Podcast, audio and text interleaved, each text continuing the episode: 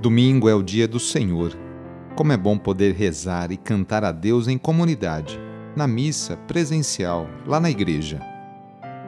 Iniciemos esta oração traçando sobre nós o sinal da cruz, sinal do amor de Deus por cada um de nós. Em nome do Pai, do Filho e do Espírito Santo. Amém. Senhor nosso Deus, nosso Pai, nós cremos em vós, nós esperamos em vós, nós vos amamos nós vos agradecemos este dia e vos damos graças porque estamos com vida.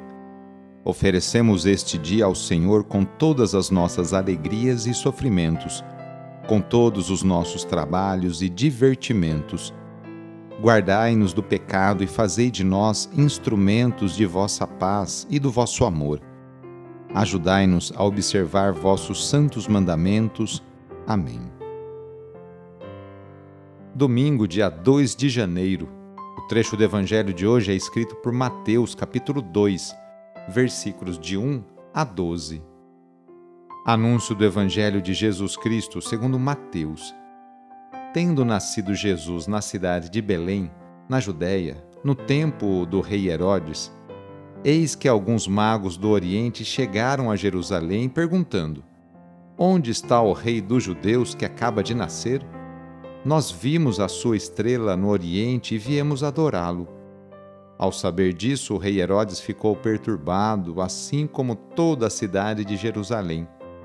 Reunindo todos os sumos sacerdotes e os mestres da lei, perguntava-lhes onde o Messias deveria nascer. Eles responderam: Em Belém, na Judéia, pois assim foi escrito pelo profeta. E tu, Belém, terra de Judá, de modo algum és a menor entre as principais cidades de Judá, porque de ti sairá um chefe que vai ser o pastor de Israel, o meu povo. Então Herodes chamou em segredo os magos e procurou saber deles cuidadosamente quando a estrela tinha aparecido.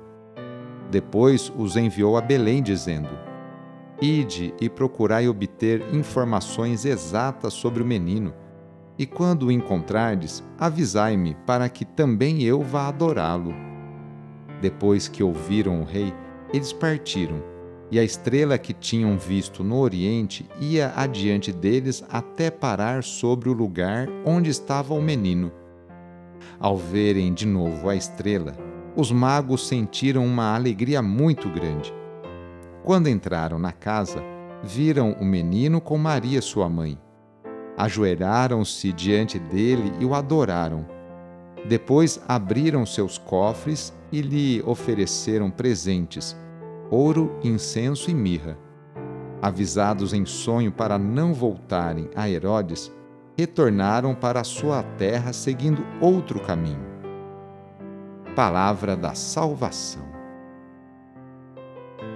A solenidade de hoje, chamada Epifania do Senhor, põe diante de cada um de nós o empenho de três magos guiados pela estrela para encontrar o rei recém-nascido. Eles deixaram sua terra e partiram em viagem para estar com o Messias, isto é, o enviado de Deus para salvar o povo. Pesquisaram escritos, procuraram sinais no céu, fizeram viagem longa e cansativa para estar diante daquele que acolhe todas as pessoas que o procuram com boas intenções. Jesus é fonte de alegria para quem o procura de coração sincero, como fizeram os magos. Ao mesmo tempo, é motivo de perturbação para quem se sente ameaçado, como foi Herodes, e para os que estavam ao seu redor. Percebemos assim que Jesus, desde o nascimento, é sinal de contradição, pois é ameaça para uns e salvação para outros.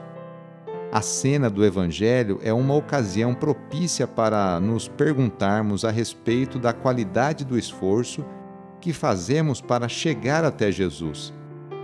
A dedicação que devemos ter para nos avizinhar do Mestre não é necessariamente uma peregrinação a algum lugar físico e distante. É um caminho necessário e podemos chamar de estrada do coração. Passear por nossos sentimentos, pelas ideias que cultivamos, pelas emoções que nos dominam. procuremos ao longo do ano deixar-nos guiar pela estrela de Jesus, que nos conduz no caminho certo. Rezemos juntos agora a oração de São Francisco de Assis, pedindo a paz e pedindo que eu e você sejamos instrumentos dessa mesma paz. Senhor, fazei-me instrumento de vossa paz. Onde houver ódio, que eu leve o amor. Onde houver ofensa, que eu leve o perdão. Onde houver discórdia, que eu leve a união. Onde houver dúvida, que eu leve a fé.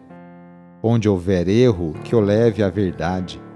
Onde houver desespero, que eu leve a esperança. Onde houver tristeza, que eu leve a alegria. Onde houver trevas, que eu leve a luz. Ó Mestre, fazei que eu procure mais consolar que ser consolado, compreender que ser compreendido amar que ser amado, pois é dando que se recebe, é perdoando que se é perdoado, e é morrendo que se vive para a vida eterna. Amém. Na oração de hoje, vamos pedir especialmente a bênção para as famílias. A família é a principal responsável pela formação da consciência humana e cristã de uma pessoa. A família é a célula principal da sociedade e atualmente vemos um grande sofrimento de tantas famílias que passam por dificuldades em seus relacionamentos. Vamos fazer o seguinte: reúna sua família e vamos pedir juntos a Deus a sua bênção. Deus de misericórdia, Criador e reparador do vosso povo, que fizesses da família humana, constituída pela aliança nupcial, o sacramento de Cristo e da Igreja derramai a abundância das vossas bênçãos sobre esta família reunida neste momento, para que aqueles que nela vivem unidos pelo amor sejam fervorosos no espírito, assíduos na oração, solícitos uns pelos outros, atentos às necessidades de todos e deem testemunho da fé pela palavra e pelo exemplo. Por nosso Senhor Jesus Cristo. Amém peçamos a Deus a sua bênção.